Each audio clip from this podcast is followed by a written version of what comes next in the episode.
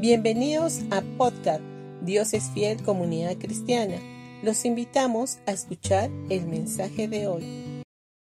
Hola familia, hoy día lunes 9 de noviembre.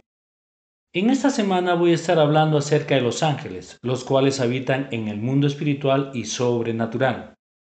Ellos poseen cuerpos celestiales, los cuales son muy diferentes a los cuerpos que son corruptibles y perecederos. La palabra nos enseña que pronto va a llegar el día en que nosotros también vamos a recibir cuerpos incorruptibles.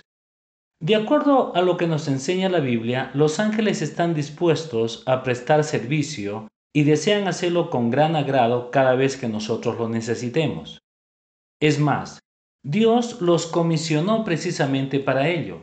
Ellos son espíritus ministradores al servicio de los creyentes. En Hebreos capítulo 1, versículo 14, dice, ¿no son todos espíritus ministradores enviados para servicio a favor de los que serán herederos de la salvación? Este versículo explica claramente cuál es el rol específico de los ángeles en relación a los creyentes. Dios los ha comisionado para servirnos. Nosotros somos los herederos de Dios. Los ángeles tienen también otra función específica en relación a los no creyentes, y eso lo vamos a hablar en otra oportunidad. Pero ahora nos vamos a referir a la tarea que Dios les encomendó para servir a los creyentes. A grandes rasgos, podríamos decir que ellos tienen que ver con la salvación, liberación, guía, cuidado y protección. Ellos también son el transporte de nuestras oraciones al trono de Dios y sobre todo nos dan ánimo. La Biblia dice que algunos, sin saberlo, han hospedado a los ángeles. En resumidas cuentas, ellos están para servirnos. Los ángeles están esperando nuestras órdenes para ponerse en acción a nuestro favor. Estoy completamente convencido que cuanto más difícil sea la crisis donde nos encontremos, más podemos esperar la ayuda de los ángeles. Los ángeles nos ministran de diferentes maneras y están preparados para obedecer el mandato divino. Hay un pasaje maravilloso que se encuentra en el Salmo 103, versículo 20, que dice, Bendecid al Señor vosotros sus ángeles, poderosos en fortaleza, que ejecutáis su mandato, obedeciendo la voz de su palabra. Aquí vemos claramente que los ángeles obedecen las órdenes que Dios les da. Cuando nosotros proclamamos con nuestra boca lo que dice la palabra y estamos dándoles órdenes a los ángeles para que la ejecuten. Por ejemplo, cuando oramos para que nuestros hijos sean protegidos en su camino, en su salida y en su entrada, estamos dándoles órdenes a los ángeles para que los cuiden.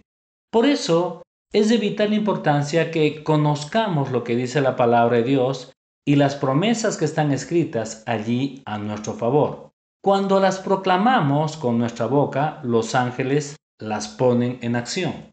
Alguien me comentó algo acerca de la relación que existe entre los ángeles y la obra de Jesús en la cruz. Mientras meditaba acerca de la Santa Cena, Pensé en lo que dijo Jesús cuando fue tomado cautivo antes de ir a la cruz, lo que dice Mateo capítulo 26 versículo 53.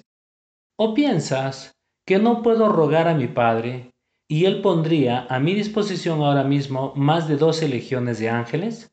Jesús sabía muy bien que tenía muchos ángeles a su favor, quien podrían haberlo liberado del sufrimiento que tenía por delante. Sin embargo, él no hizo uso de ese privilegio y fue a la cruz para hacer la obra de redención a nuestro favor, tomando el lugar que nos hubiese correspondido a nosotros.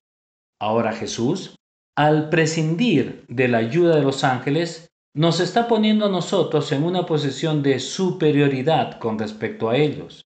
Cuando observamos su obra desde esta perspectiva y participamos de la Santa Cena de una manera completa y diferente, los elementos de la Santa Cena, el pan que representa el cuerpo molido de Jesús para nuestra sanidad, y el vino representa su sangre derramada por el perdón de nuestros pecados, que equivalen a la obra completa y perfecta de Cristo a nuestro favor. Y yo te invito a participar de ella tantas veces te sea propicio y lo consideres oportuno, teniendo en mente que Jesús desestimó la ayuda de los ángeles para favorecernos a nosotros.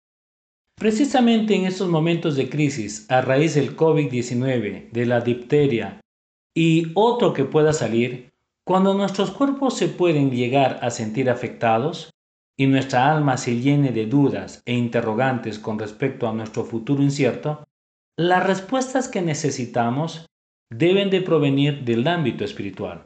Por esta razón es que hemos decidido abordar este tema a la luz de la palabra de Dios. Confiamos que el Señor nos está guiando a hablar de la tarea que los ángeles desempeñan en la vida de los creyentes, para que seamos conscientes del potencial divino que tenemos a nuestro favor. Bendiciones familia y nos encontramos el día de mañana.